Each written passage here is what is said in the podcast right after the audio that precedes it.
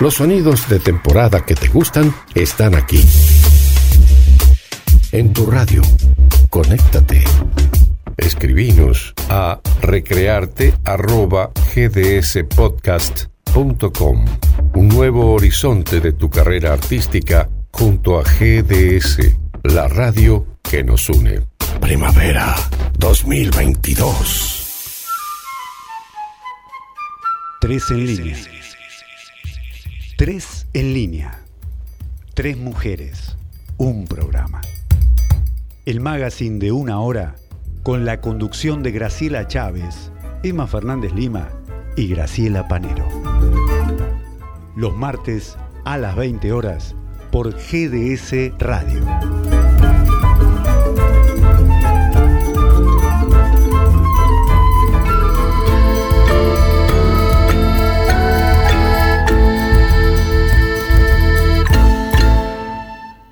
Hola, ¿cómo están oyentes, oyentes? Hola, ¿cómo están oyentes de GDS Radio?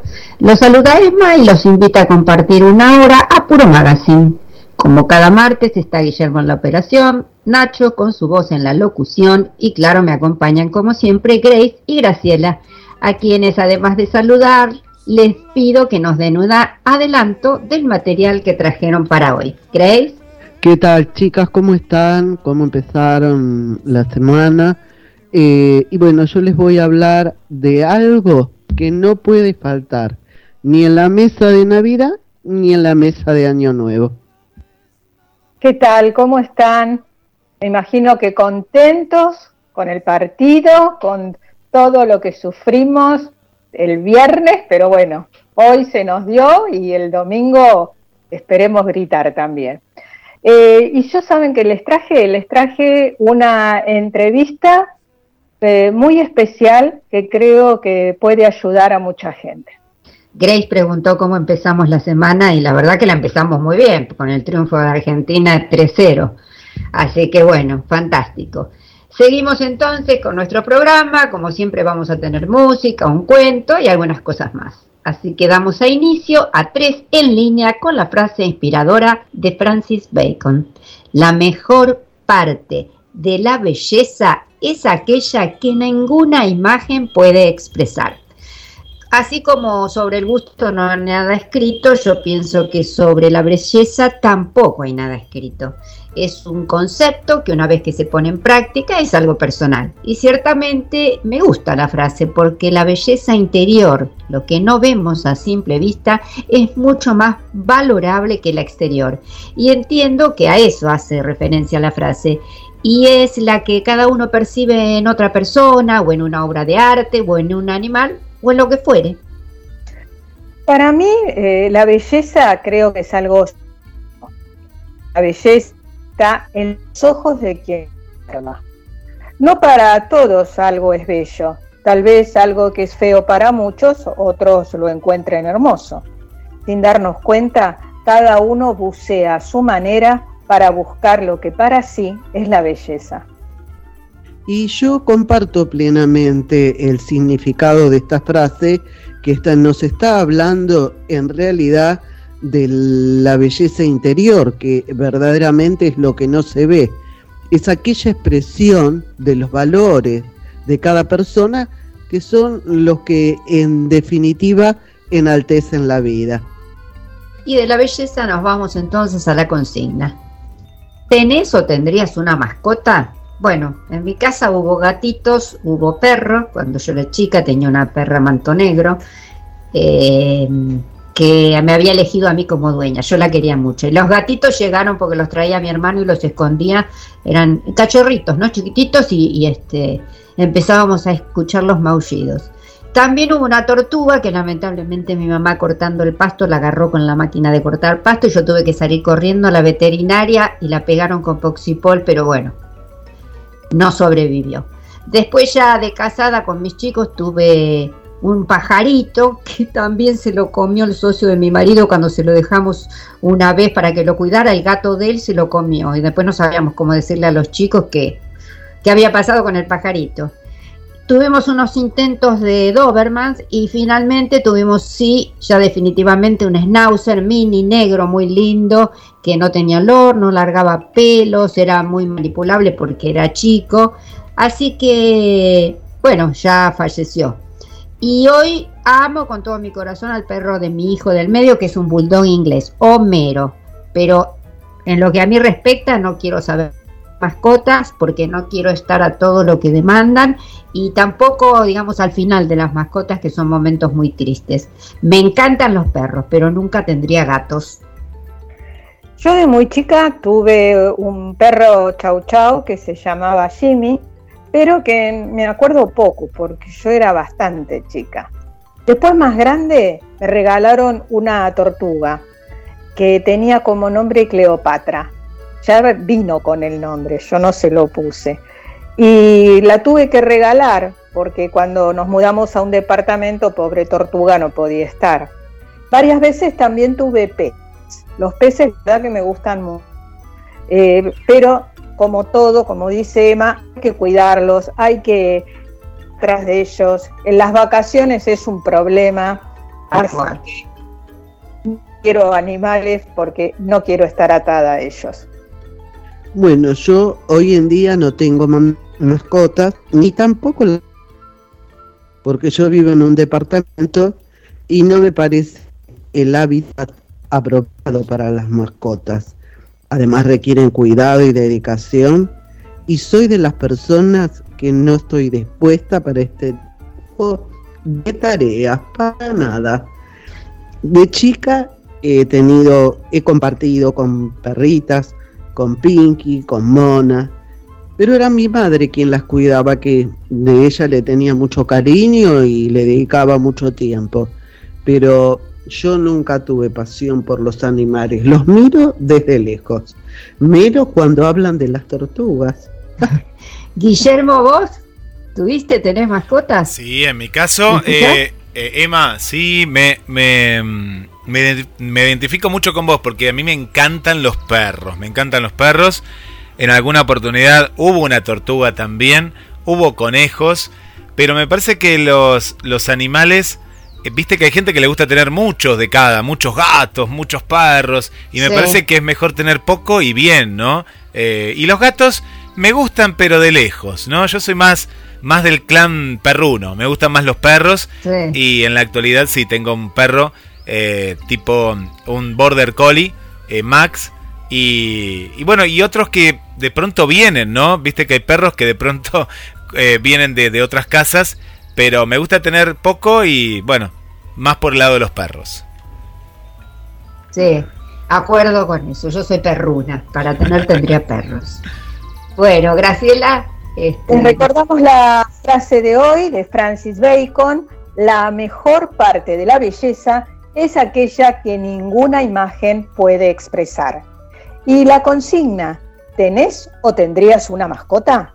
Deja tu mensaje de audio o escrito al 54 911 22 34 24 66 46.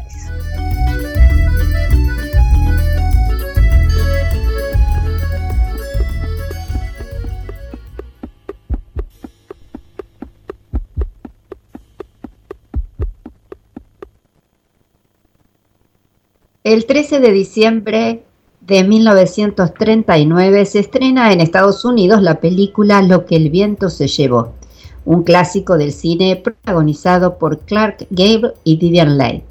Es un film que ganó 10 de las 13 nominaciones a los premios Oscar de la Academia de Hollywood. En la misma fecha de 1974, el músico, compositor y cantante británico George Harrison, ex miembro de los Beatles, se convierte en el primer artista de rock en entrar a la Casa Blanca, donde almorzó con el presidente estadounidense Gerald Ford.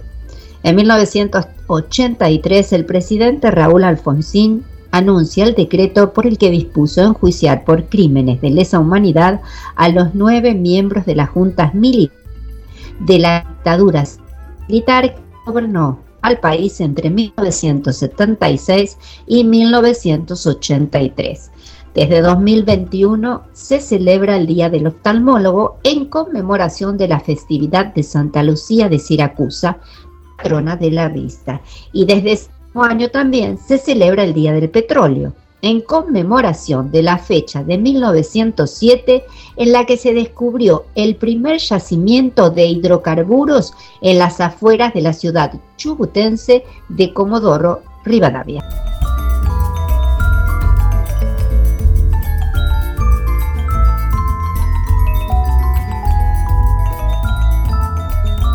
Conectate con 3 en línea.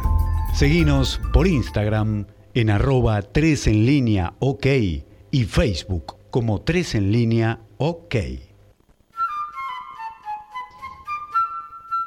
Grace nos contará sobre un infaltable en la mesa de las fiestas de fin de año. Adelante, Grace. Sí, es así. Y como estamos cerca de las fiestas, quiero contarle cómo llegó el pan dulce a Buenos Aires. En principio, la leyenda más conocida de su origen es la que nos remontamos a fines del siglo XV, cuando en Milán el poderoso duque Ludovico Sforza el Moro quiso festejar Nochebuena y a los cocineros se les había quemado el postre y Antonio, uno de los ayudantes de cocina, se le ocurrió amasar un pan dulce con fruta confitada y manteca para salvar el banquete, por supuesto. Fue tal el éxito que Ludovica decidió llamarlo paneretoni y que esta denominación a través del tiempo se fue deformando y los italianos lo llaman il panettone. Y así el panettone llegó a la Argentina con los inmigrantes italianos, quienes comenzaron con una pequeña producción para continuar con sus tradiciones. Y, León Antonio Marcola, cuando tenía 14 años, llegó a Buenos Aires y comenzó a trabajar en una y se le dio vender panetones en pequeñas canastas de mimbre puerta a puerta y el éxito fue rotundo. Pero más allá de la historia, todos vemos que el pan dulce no puede faltar en la mesa de Navidad. Y hay lugares famosos que lo venden, hay muchos, pero yo les voy a nombrar algunos que fueron muy conocidos, como es el caso de Plaza Mayor, que se encuentra en Venezuela y San José de la ciudad autónoma de Buenos Aires, y Federico Chávez, que hace 30 años está al frente del local, cuenta que la receta la aportó su abuela y que si bien no devela sus secretos, dice que ellos ofrecen una única versión estilo genovés, con almendras, avellanas y frutas escurridas, pasas de uva y castañas de cajú, y que la suavidad de la masa la aporta la manteca y no tiene ningún conservante.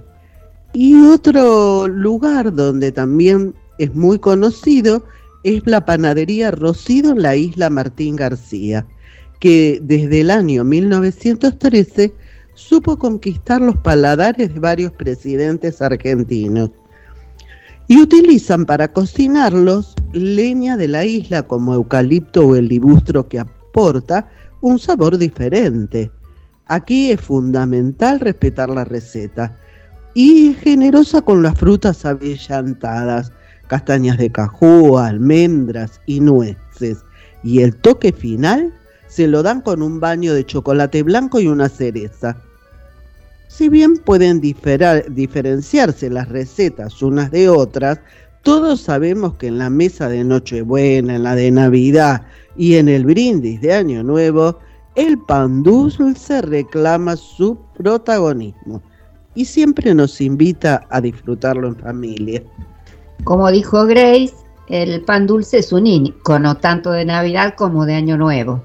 Así que elegí compartirles un mix de dos temas musicales. Ven a mi casa esta Navidad, en la voz de Luis Aguilé, y Abriendo Puertas. En este tema, Gloria Estefan nos alienta a recibir el Año Nuevo.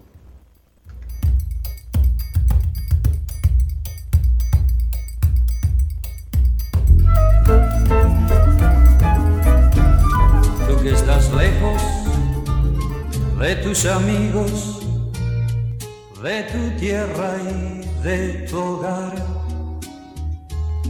Y tienes pena, pena en el alma, porque no dejas de pensar. Tú que esta noche no puedes dejar de recordar Quiero que sepas que aquí en mi mesa para ti tengo un lugar. Por eso hay muchas cosas más. Ven a mi casa esta Navidad. Tú que recuerdas quizá a tu madre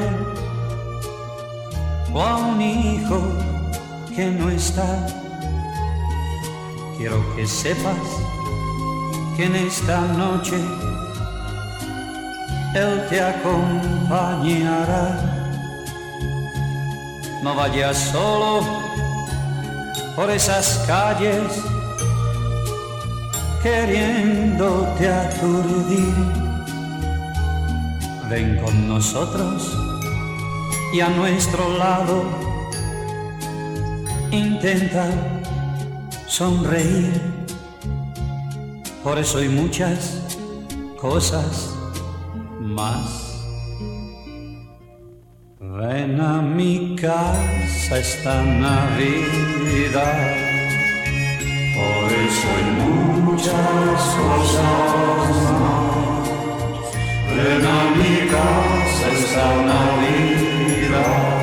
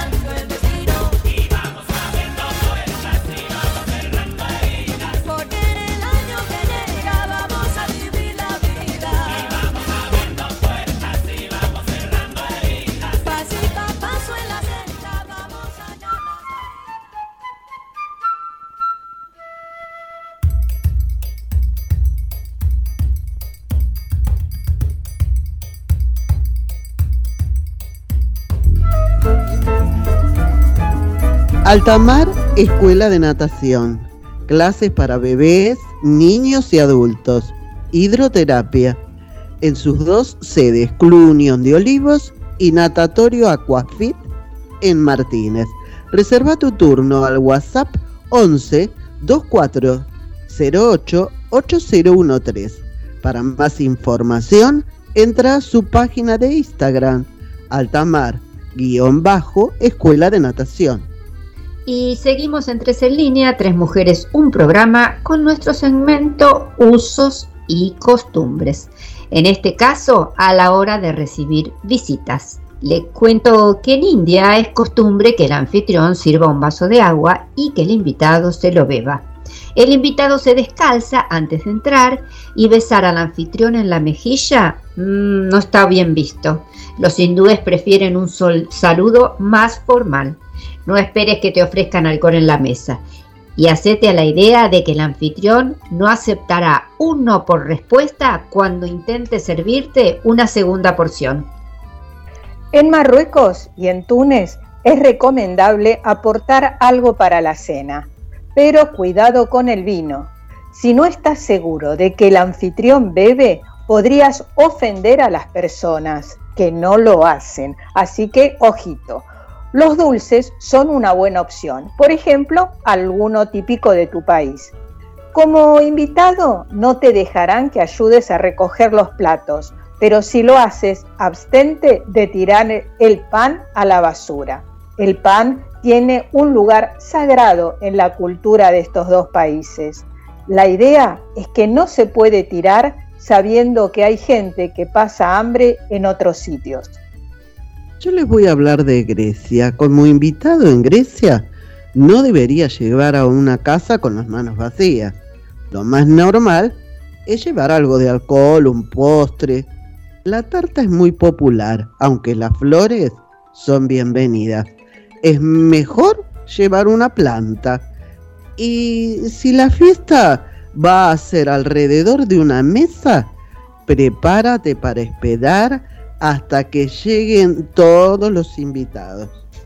En Corea lo primero que hay que hacer al llegar a una casa es quitarse los zapatos y decir algún cumplido como, ah, qué casa acogedora, qué bonita, qué limpia, todas esas cositas. Deja que el anfitrión pruebe el primer bocado. Aunque el plato no esté demasiado bueno, decí que estaba delicioso e intenta comértelo todo. Y si vamos a una fiesta en una casa mexicana, Preparémonos para comer como si fuera el fin del mundo y para quedarnos allí hasta muy, muy tarde. Las reuniones son largas. Aunque se haga tarde y todo el mundo tenga sueño, nadie tendrá la intención de irse a casa, a menos que tengan hijos, en cuyo caso es muy probable que los padres manden a los chicos a dormir al sofá. Y bueno, y yo les voy a hablar también de Argentina, quizás todos sabemos más o menos, pero se los voy a acentuar, que lo más importante que hay que recordar en una casa argentina es que nunca deberías irte sin tomar un café o una ronda de mate. Es el momento más especial del día en que los amigos abren su corazón y comparten sus sentimientos. Es como todo, dar a todo el mundo un abrazo. Es el alimento para el alma. Y siguiendo el uso y costumbre de tres en línea, vamos por los mensajes de nuestros oyentes. Guillermo, ¿tenemos mensajes? Sí, sí, chicas, Emma. Mensajes y fotos, ¿eh? Mirá que ustedes no han pedido fotos, pero claro, cuando son las mascotas son parte de la familia y nos están enviando muchas fotos como Vanessa que dice Primero les manda saludos, cariños al querido equipo de Tres en línea. Acá estamos junto a GDS. Yo sí he tenido perritos, tortuga marina, gallina, cuyues, cuyuíes. No, no sé qué son los. ¿Era un pájaro? Cuyíes, cuyíes. Ella es de Chile. No, lo estoy pronunciando como, como ah, está, ¿no? ¿no? Mirlos, sí, que yo tuve mirlos, ahora que me acuerdo, mi papá, ¿no? Que son pájaros que hablan, ¿no? Está el mirlo europeo que eh, es el Mirlo Maina, que habla mucho más. Y que con este Mirlo podías tener una conversación, ¿no? Te, vos pasabas y te nombraba, te dice el nombre y demás. Tienen mucha inteligencia. Eh, en, vuelvo a Vanessa y nos cuenta que también tuvo un erizo de tierra que era una dulzura, pero ah. murió murió de cáncer y sufrió sus últimos días. Ah. Por eso le hicieron eutanasia. Y ahora Hace ah. cuatro años tenemos una hermosa gatita muy regalona que nos hace la vida muy grata. Y acá nos manda la foto, acá está, se llama Michu Michu, la que me enseñó a querer a los gatunos. Ah, era como Emma y como en mi caso, ¿no? Que yo los quiero, pero, no era, pero se ve que ella no era muy gatuna, por lo que nos cuenta que eh, yo en mi vida nunca había tenido, nos dice Vane, sí los perros que son muy fieles, pero los gatos son tan especiales. Pero esta es la primera gatita después de mucho tiempo, se llama Michu Michu. Vamos con más. A ver, por acá tenemos muchas fotos. Eh, Sebastián, aquí de Mar del Plata. Sebastián nos cuenta, con foto también incluida, dice, tengo a Espica, Espica, una cachorrita de tres meses. Hace 20 días que está con, con nosotros y ahí nos manda una foto que, por lo que veo, también es tipo una border collie, ¿no? Una border collie Espica, nuestro oyente y amigo Sebastián aquí de nuestra ciudad. Vamos con más. Laura Rebeca, que me parece que es una nueva amiga de Costa Rica. Nos manda foto también ella. Dice, tal vez has oído hablar de ella. Si no, preguntarle a Elena. Claro, es oyente de Domingo Latino, Jueves Latino, los programas musicales. Ahora está escuchando tres en línea y nos cuenta, con foto incluida, nos manda Candy, ¿eh? su eh, perrita Candy.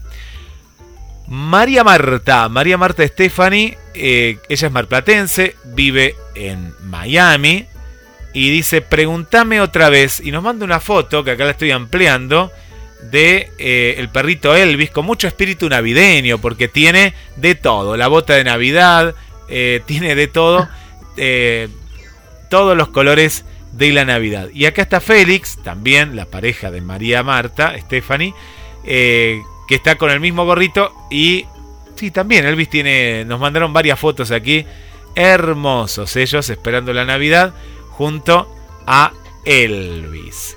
De Miami volvemos a la M de Mar del Plata y por aquí está Marian Viciconte, dice, tengo seis perros y siete gatos y pone corazones. Uh. Un montón tiene, ¿no? Si los contamos cada uno, ya superamos la eh, un equipo de fútbol. tiene seis perros claro. y siete gatos.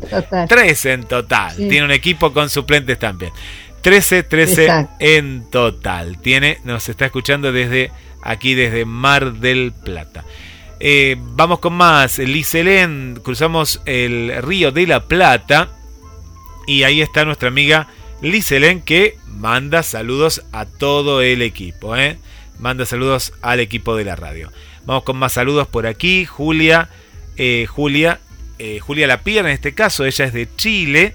Nos dice que es del Team Perros, como ustedes contaban, nos dicen por aquí. No, contanos a ver cómo se llama el, ese, ese perrito. Y voy con un último saludo por, por este lado. Saludamos aquí a la amiga Silvia. Silvia es de aquí de Mar del Plata, el barrio Bernardino Rivadavia. Nos cuenta que tiene cuatro gatos. Tiene dos gatitas y dos gatos. Acá está, mira, la, la pareja. ¿eh? La pareja.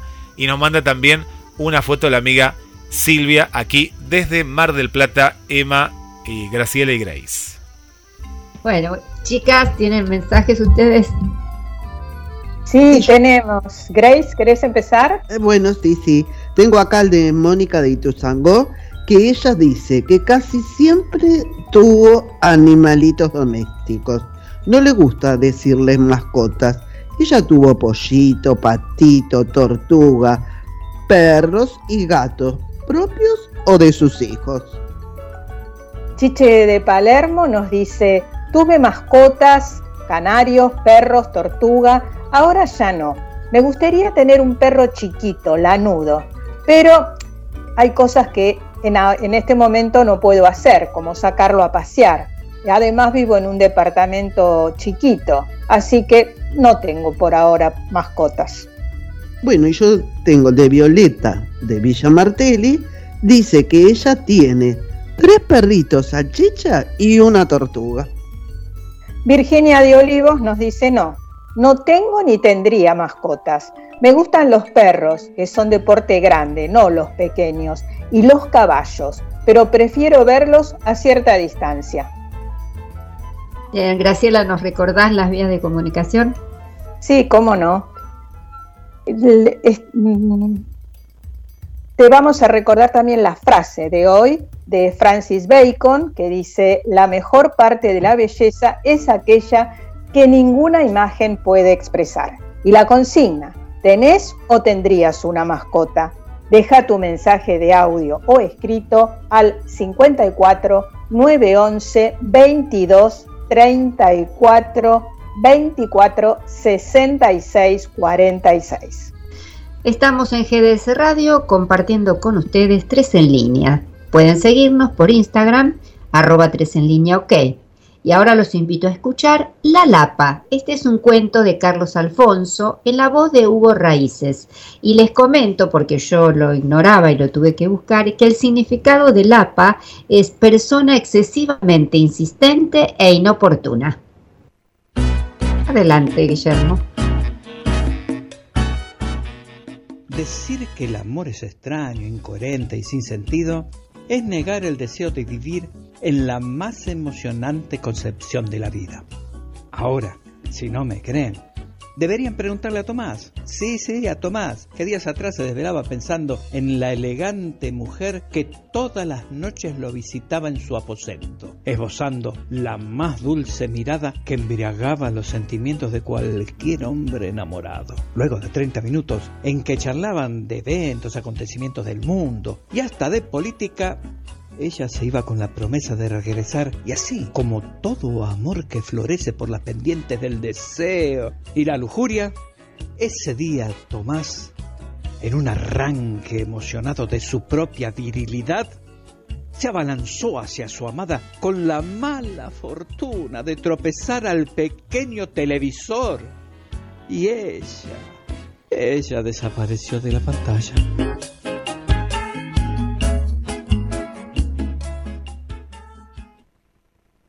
Grace, ¿qué recomendaciones nos trajiste para el tiempo libre?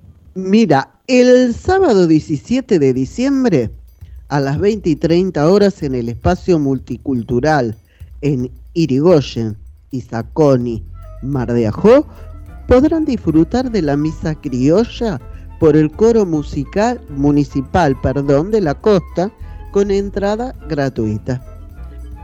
Y en Mar de Plata, desde el 27 de diciembre hasta el martes 24 de enero de 2023, en el horario de las 21.30 a 23 horas, en el Teatro Mar de Plata en Avenida Luro 2335, se estrena la obra El Divorcio, que es escrita y dirigida por Nelson Valente. Y esta obra, El Divorcio, plantea una cena entre dos parejas de amigos, una de ellas que viene de, remontar la relación tras varios meses de separación, comparte con la otra los secretos de esta famosa terapia que utilizaron para lograr una reconciliación. Todo indicaría que es un método de probada eficacia, pero es que no todas las parejas son iguales. Y a partir de aquí sucede un sinfín de situaciones que con mucho humor convertirán a esta obra en una comedia divertida. Los protagonistas son Luciano Castro, Natalie Pérez, Carla Conte y Pablo Rago. Y las entradas están disponibles en Plateat.net.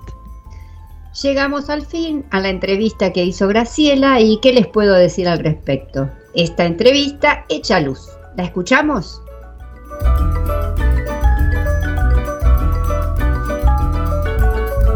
En Tres en Línea nos acompaña hoy Carlos Botindari. Él es director y fundador de la Escuela de Perros Guía Argentinos. Hola Carlos, gracias por estar en el programa. ¿Qué tal? Contanos cómo nace la escuela. Nosotros en el Club de Leones, al cual pertenecemos, las leonas del club fundaron Talleres para Ciegos e Individuos Visual. Una vez un león de otro club me dijo a mí, me acuerdo, ustedes que tienen el taller para ciegos e individuos visuales, ¿nunca pensaron en, hacer alguna actividad que le dé independencia? Y otro león que estaba ahí con él le dice, sí, sí, tal cual, como hacen en Estados Unidos que tienen los perros lazarillos. Yo me quedé mirándolo porque obviamente no sabía de me estaban hablando. Me enganché de tal manera que empecé a investigar. ¿Cómo fueron los comienzos? Los clubes de leones en Rochester, en Michigan, tenían una escuela de perros guía, la Leader Dog, que en realidad no es de los leones, fue fundada por leones, pero los leones colaboran con esta escuela y que los pocos perros que había en Argentina habían sido traídos de ahí. Que ya hasta ese momento, eso fue en el 2010, comienzo del 2010, ya no más porque Estados Unidos y la Leader Dog había quitado el beneficio de enviar perros guías a países emergentes o, países de- tercer mundo, como nos denominaban por entonces. Dije, esto no puede ser así. Entonces arrancamos a averiguar y a entrar a buscar un montón de posibilidades, pero no había entrenadores, no había, no había absolutamente nada. Latinoamérica y en América Latina no había nada, nada, nada. Allá muy a las cansadas, a través de un veterinario que me atendía a los animales a mí en el campo y demás, me dijo, mirá, yo creo que conozco una rusa que está comúnmente acá en Argentina, que creo que algo de eso sabe. Y hablé con esta persona que sí había trabajado en la Escuela de Perros Guía de Bulgaria y tenía una vasta experiencia. ¿no? Bueno, ella se puso a trabajar conmigo codo a codo y ahí arrancamos con esto, pero claro, no teníamos nada, ¿no? No teníamos ni perro siquiera. Importamos un perro, un Golden Retriever de la Fundación Mira de, de Canadá, que está en mi casa hace 15 años, y trajimos una perra francesa de la Escuela Mediterránea de Francia como hembra de cría. Tuvimos los primeros cachorros y la primera gran desilusión porque tuvo cinco cachorros y los cinco cachorros se murieron. Y ahí seguimos adelante igual. Ahí se me ocurrió un día junto con mi hermano que podíamos hacer el entrenamiento en la República de los Niños, en la ciudad Mm. de La Plata, en Gonet, que es una ciudad de miniatura y que ahí teníamos todo como para poder entrenar a los perros ahí adentro. Fuimos a hablar con los directores en ese momento de, de la República de los Niños y nos dijeron que sí, que fuéramos ahí. Bueno, y ya teníamos los cachorros, teníamos la entrenadora, teníamos el lugar donde entrenar cuando los perros crecieran. Nos faltaba el alimento, porque si queríamos crecer íbamos a tener muchos perros. Ahí nos contactamos con, con Royal Canin, que es nuestro sponsor oficial hasta el día de hoy, y nos dijeron, bueno, nos vamos a ayudar. Y hasta el día de hoy están junto a nosotros. Entonces ahí medio como que ya nos cerraba el círculo. Y ahí comenzamos, eso fue una logística que nos llevó 2011-2012 y en el 2013 entregamos los dos primeros perros, a Coco y a Canela, una hembra y un macho. Y hoy por hoy ya llevamos entregados 31, con lo que se entregan ahora el año próximo vamos a estar cerca ya de los 40. Y cuando comenzamos con esto en Argentina había solo 16 perros guías traídos de, de Estados Unidos. Y todos esos que no nos atendían el teléfono, que no nos contestaban ni siquiera nuestras preguntas, con el transcurrir del tiempo nos fueron invitando y nos fuimos a visitar a cada uno, fuimos a Estados Unidos, fuimos a España, fuimos a Francia, a Italia, bueno, y hoy por hoy ocupamos un lugar codeándonos con los mejores, ¿no? ¿Tuvieron algún tipo de ayuda para este emprendimiento? Y allá en el 2017 le pedimos una subvención para construir una escuela a la Fundación Internacional de Club de Leones. Conseguimos las tierras del municipio de Quilmes y bueno, y acá hoy por hoy tenemos construida nuestra escuela que, que es pequeña al lado de las otras del mundo, pero no nos falta absolutamente nada. ¿Cualquier perro se puede entrenar para esta tarea? que el perro debe reunir ciertas condiciones para que el perro esté amparado por la Ley Nacional 26858 de libre acceso y permanencia de perros guías en lugares públicos y semipúblicos. Una tarea también titánica que nosotros participamos con la gestación de esta ley y hoy por hoy está en vigencia. Lo único que los perros para esta actividad deben ser perros que tengan una sangre de trabajo certificada a nivel internacional, que tengan antecedentes de haber generado perros guía. Nosotros tenemos nuestra propia línea de sangre, son perros que hacemos inseminación artificial con, con semen que recibimos de, de Estados Unidos y tenemos también nuestra propia línea de sangre acá en Argentina, que es la EW, E por Edgar y W por Wrangler, americana, y ya estamos por la EW7 y está por nacer la EW8. La ley que vos nombraste permite que los perros acompañen a sus dueños en los medios de transporte. ¿Eso también incluye a los aviones? Sí, tal cual. Sí, eh, los perros viajan en cabina arriba con sus, dueños. Con Aerolíneas Argentinas hacemos el entrenamiento en el simulador de vuelo una o dos veces por año con distintas camadas. El simulador de vuelo tiene los movimientos y los ruidos de un vuelo. Desde que se retrae el tren de aterrizaje o cuando se despliega, cuando habla el comandante o cuando suenan los distintos, los distintos sonidos de, de aviso. Bueno, el perro para que se acostumbre a eso, ¿no? Incluso utilizamos el, el tobogán de emergencia, el inflable, Ah, sí. por si el avión tiene algún problema para que el perro no se encuentre ahí en un- con algo que no sepa qué hacer. ¿Es muy costoso un perro guía? Es muy costoso. Argentina es el país hoy por hoy más barato del mundo. El costo del perro es en dólares, en el caso nuestro es valor dólar Banco Nación, dólar oficial. Lo único que solamente se paga el primer perro guía. Todos los perros guías que la persona necesite cada 7 u 8 años, que es cuando el perro se debe jubilar, todos los perros se reponen gratuitamente de por vida. ¿Cuáles son las razas de los perros que ustedes entrenan? Son labradores o golden retriever. Es el mismo perro, nada más que uno tiene pelo mucho más largo, tiene tres pelos y el labrador tiene dos pelos nada más. Y si no hacemos la cruza de ambas líneas de trabajo, pero tiene que ser hembra labradora, macho golden retriever. Ahí los estudios genéticos hechos en Estados Unidos o sobre todo uno hecho en Japón, estos perros tienen un grado de inteligencia mucho mayor que cada uno en su raza primaria. ¿Se hace un entrenamiento del perro con el usuario? Sí, en el costo del perro está incluido el alojamiento con pensión completa durante 30 días, más los traslados nuestros con las camionetas de la escuela. También está incluido en el costo del perro el seguro de responsabilidad civil para el usuario y para el perro, pero eso lo toma el Club de Leones porque la persona ciega por su condición de ciego, la compañía de seguro no le otorgaría ese seguro. Decile por favor a nuestros oyentes de qué manera se pueden contactar con la escuela.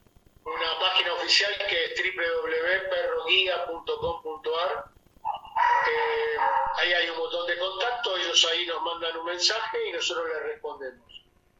Si no, acercándose a un club de leones de su zona, exponiéndole la necesidad para que ese club de leones se contacte con el nuestro, o si no, por las redes sociales, ¿no? Instagram, o YouTube, o Facebook, todas se llaman igual, Perros Guías Argentinos, y ahí nos contactan y bueno, de esa manera nosotros entramos en contacto con ellos.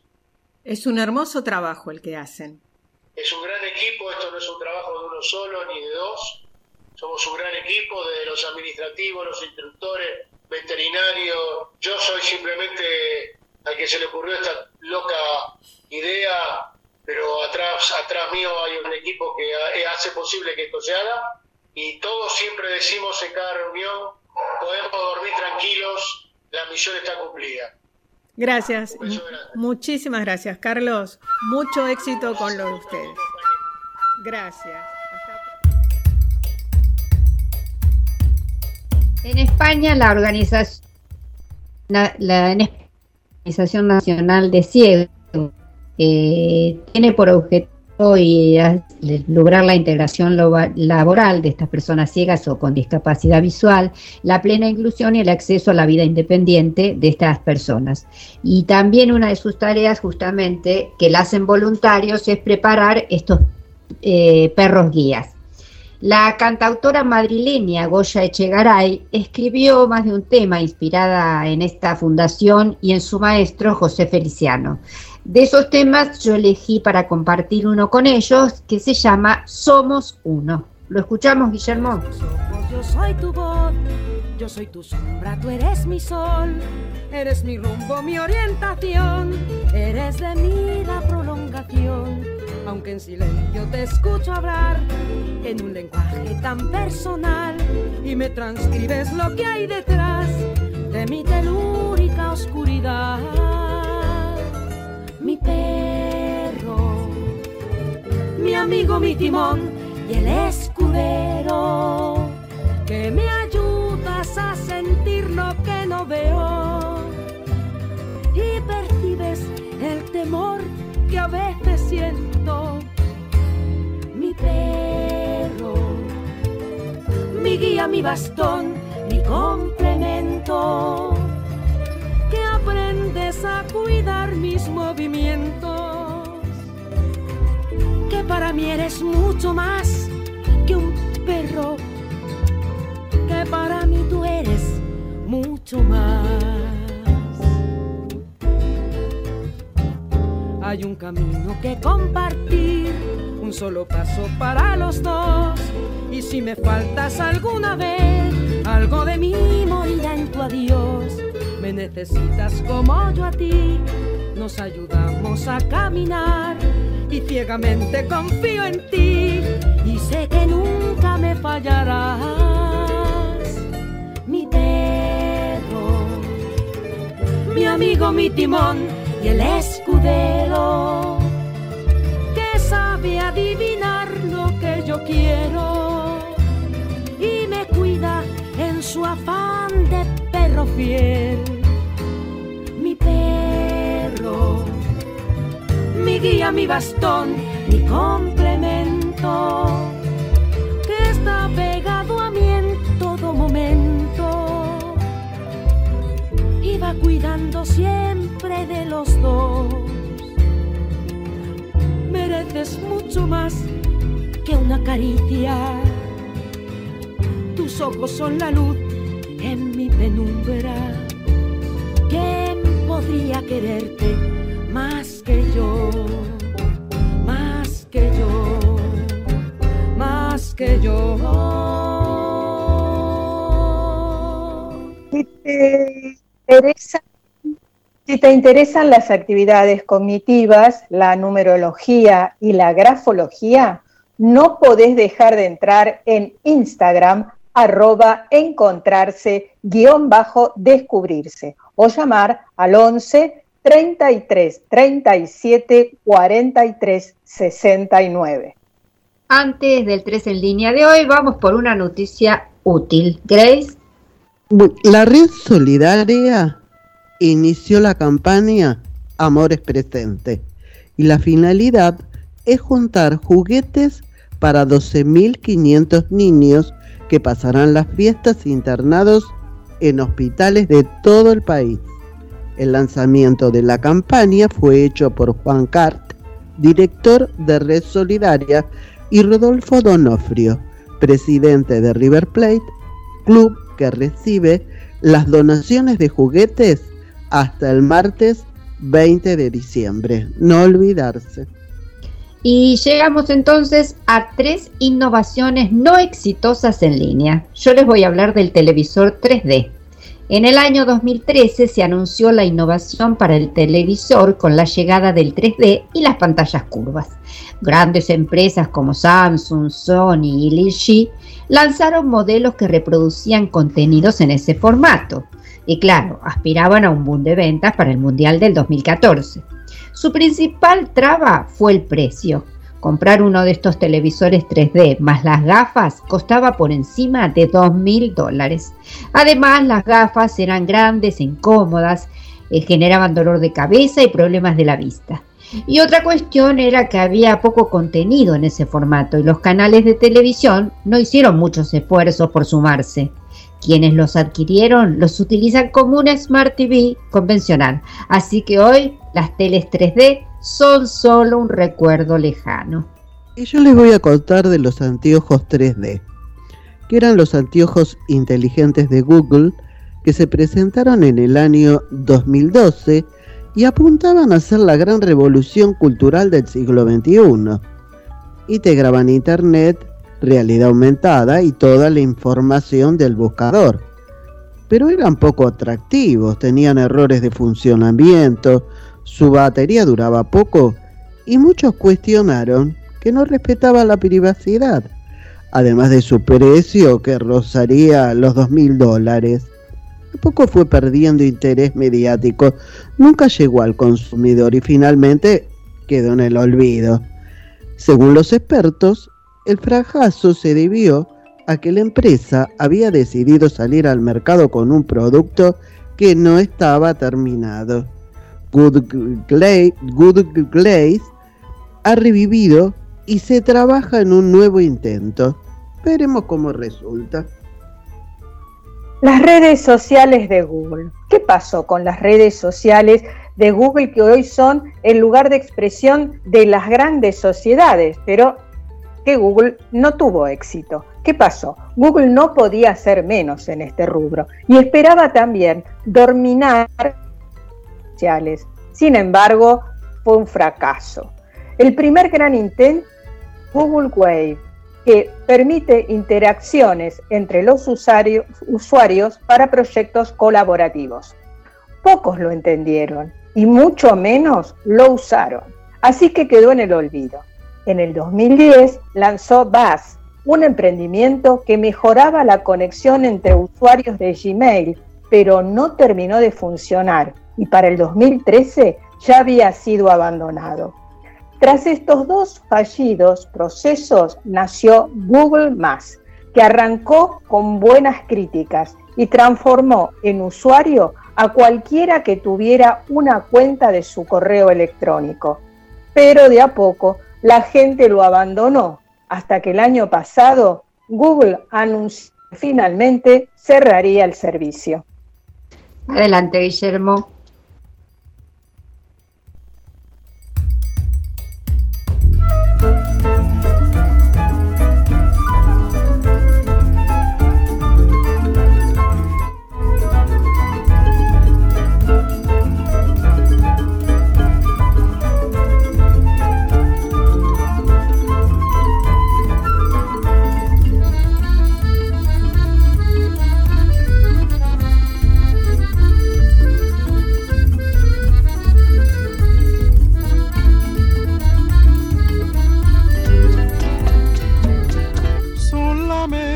Una vez. Amé la vida, solamente una vez. Y nada más. Una vez nada más en mi huerto brilló la esperanza. La esperanza que alumbre el camino de mi soledad. Una vez nada más se entrega el alma con la dulce y total renunciación. Y cuando ese milagro realiza el prodigio de amarse, hay campanas de fiesta que cantan en el corazón.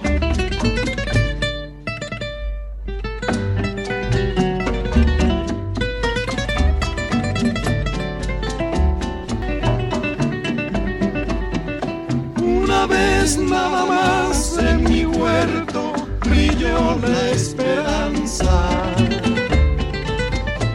esperanza que alumbre el camino de mi soledad. Una vez nada más se entrega el alma con la dulce y total renunciación. Y cuando ese milagro realiza el prodigio de amarse. Hay campanas de fiesta que cantan en el corazón.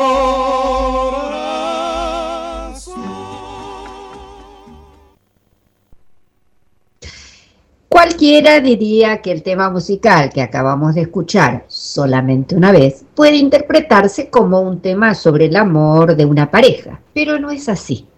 ¿Recuerdan la frase, una vez nada más se entrega el alma con la dulce y total renunciación? Esa frase hace referencia al hecho de abandonar la vida que se tenía hasta ese momento para entregarse a la vida religiosa. En el año 1941, el cantautor mexicano Agustín Lara estaba almorzando en un restaurante de Buenos Aires cuando recibió la noticia que su amigo, el tenor mexicano José Mojica, dejaría la música para convertirse en Fray José de Guadalupe Mojica. El hecho sorprendió e inspiró a Lara para componer solamente una vez. Fue interpretada por primera vez ese mismo año por la cantante mexicana Ana María González en Radio Belgrano de Buenos Aires.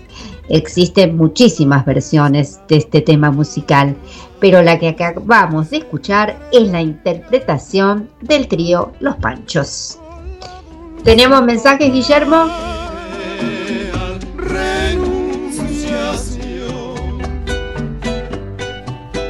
Y cuando ese milagro realiza el prodigio de amarse,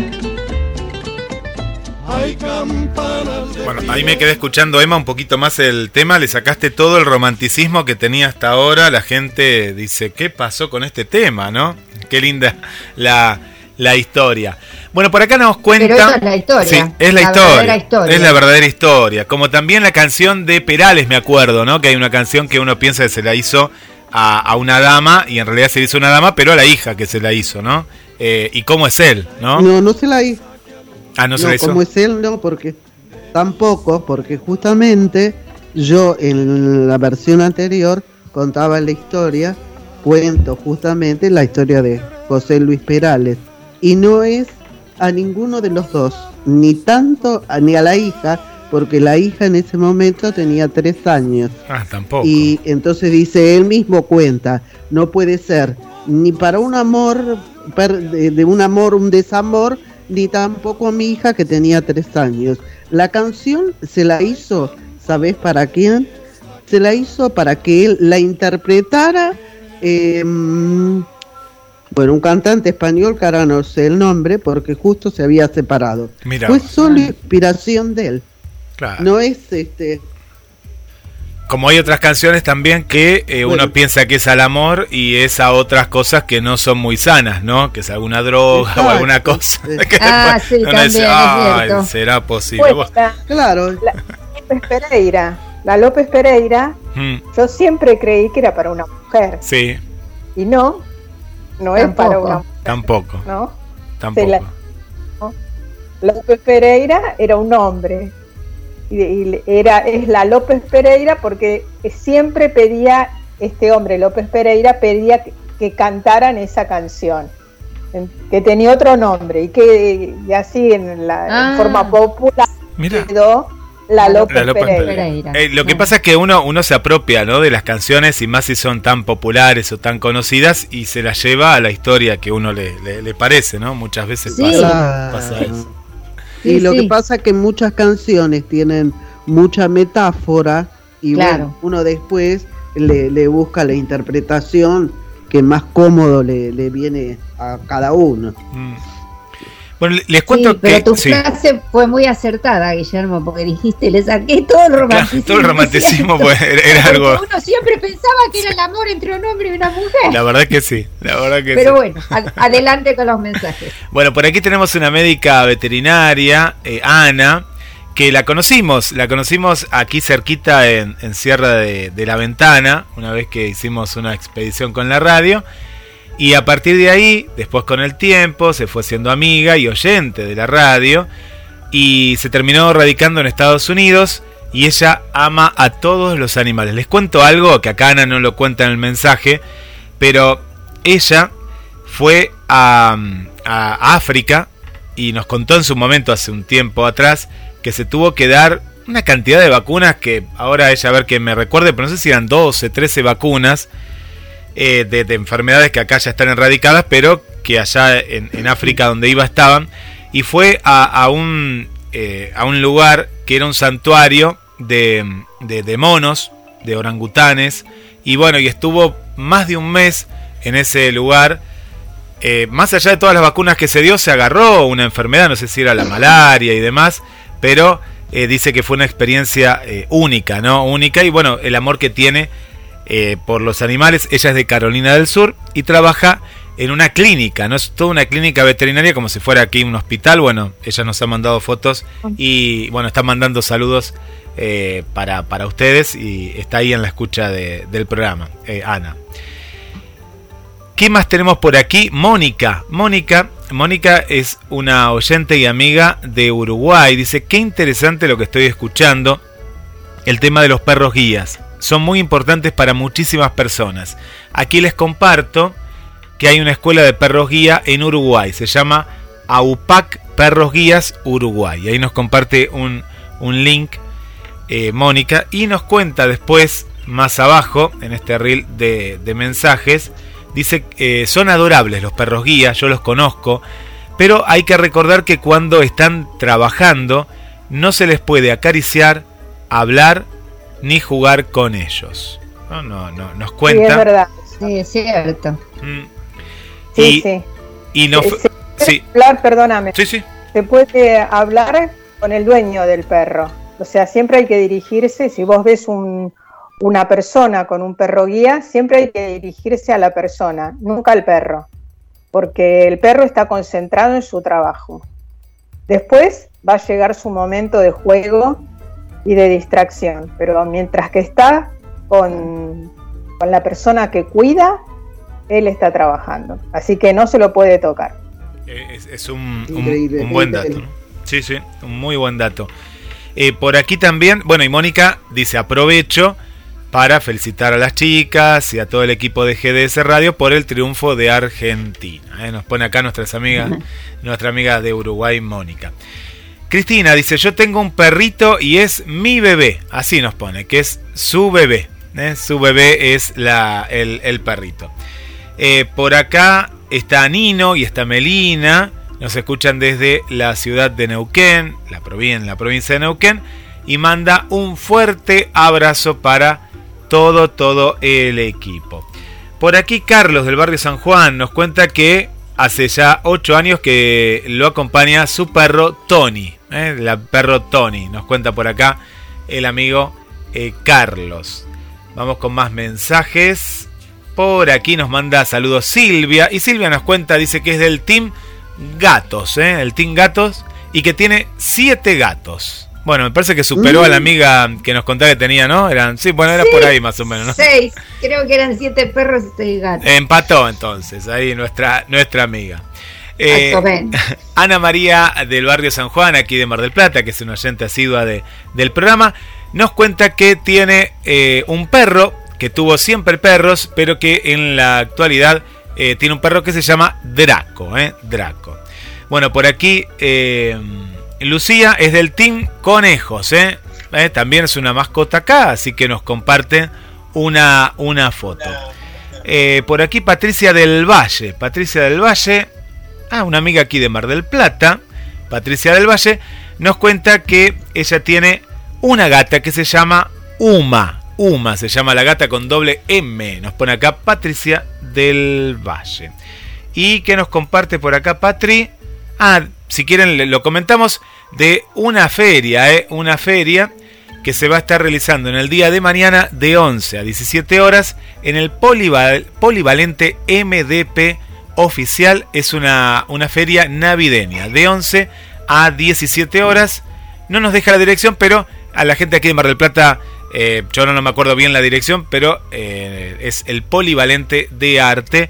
Nos deja la dirección de Instagram como para ir a visitar, que es arroba polivalentemdp.oficial. Mañana de 11 a 17 horas, una feria eh, navideña.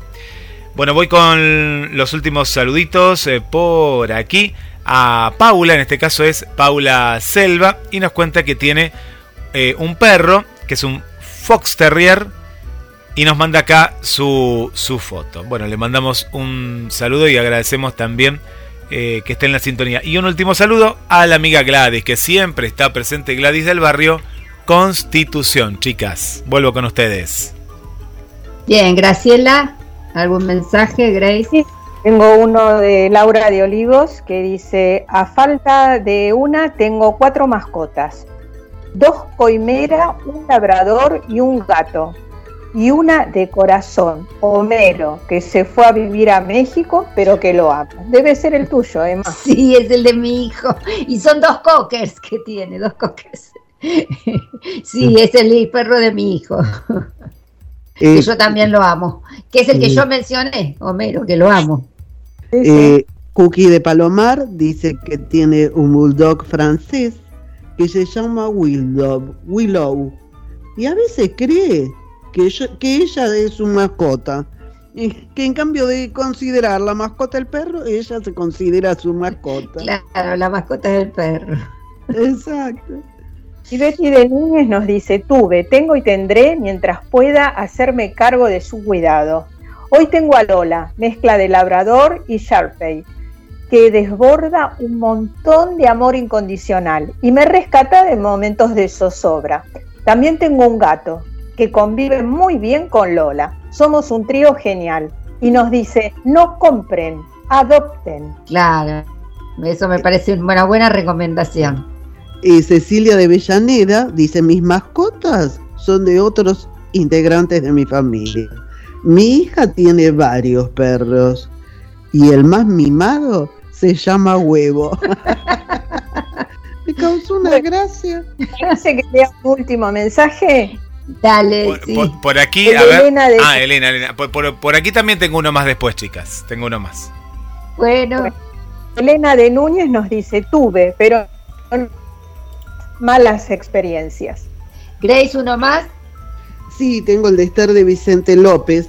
Dice que tiene dos mascotas, es decir, un canario y una mm, perrita maltesa. Bueno, Guillermo. No, ¿el por, a- por acá nos tiran una idea, hablando justamente de los perros callejeros. Acá les cuento que en la Sí. catedral, pleno, pleno centro, ¿no? En la catedral donde comienza la peatonal San Martín, eh, todos los domingos eh, siempre se reúnen y dan perros de adopción. Y Mónica dice, chicas, qué bueno sería si se capacitaran perritos callejeros como perros guías. ¿A cuántos sacarían de las calles y cuántas personas sin recursos podrían acceder a los cuidados? ¿No? Nos deja ahí como la, la consulta, la pregunta, ¿no? Bueno, La inquietud. a eso te voy a decir algo. Eh, no puede ser cualquier perro. El perro tiene que tener algunas condiciones, tiene que tener un carácter especial y hay razas que son especiales. Lamentablemente no puede ser cualquier perro y los tienen que adiestrar desde bebés, porque ahí se les va mm, conociendo el carácter y se les va formando el carácter. Eh, incluso puede haber algunos cachorros que no sean, no estén destinados para, para este, perros guías y sí se los puede dar como compañía para otras personas, pero no para perros guías. Son muy estrictos en eso. Y además, Graciela, recuerdo yo, una de las cosas era que tienen una vida útil los perros Sí, guías. No se jubilan. Sí. Claro, no pueden tener cualquier edad. Es hasta cierta cantidad de años que no recuerdo exactamente cuál era. Sí, sí, tienen eh, una vida útil eh, como cualquier persona, ¿no? Que Claro. tiene trabajo y que tiene un determinado tiempo en el cual está ejerciendo, bueno, y luego tiene su jubilación. Esos perros también, los que se jubilan, se destinan a, a estar, a ser perros de compañía. Claro. Bueno, se acabaron los mensajes entonces. Así Sí. que bueno, llegamos al final del programa de hoy. De tres en línea, tres mujeres, un programa. Agradecemos a Guillermo, agradezco también a Nacho en nombre de las tres y a Hugo Raíces por la colaboración en el cuento. Y a mis compañeras, por supuesto, Graciela y Grace, por compartir el magazine y un saludo especialísimo a los oyentes. Recuerden que el programa se repite los domingos a las 18 horas. También lo pueden escuchar en cualquier momento en la web, en Spotify y en las aplicaciones de iPhone y Android, siempre como gdsradio.com. Nos encontramos la próxima semana. Nos vamos escuchando nuestra cortina musical Tico Tico No Fubá por el grupo musical Luder. Hasta la próxima.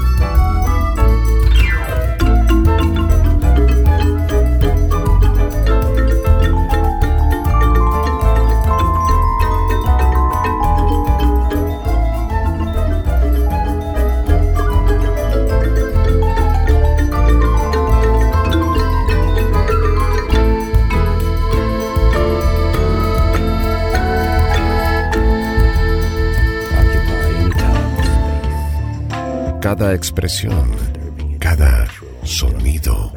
Lo vivimos de una forma muy particular en nuestro aire. GDS Radio, la radio que nos une. Escúchanos en www.gdsradio.com.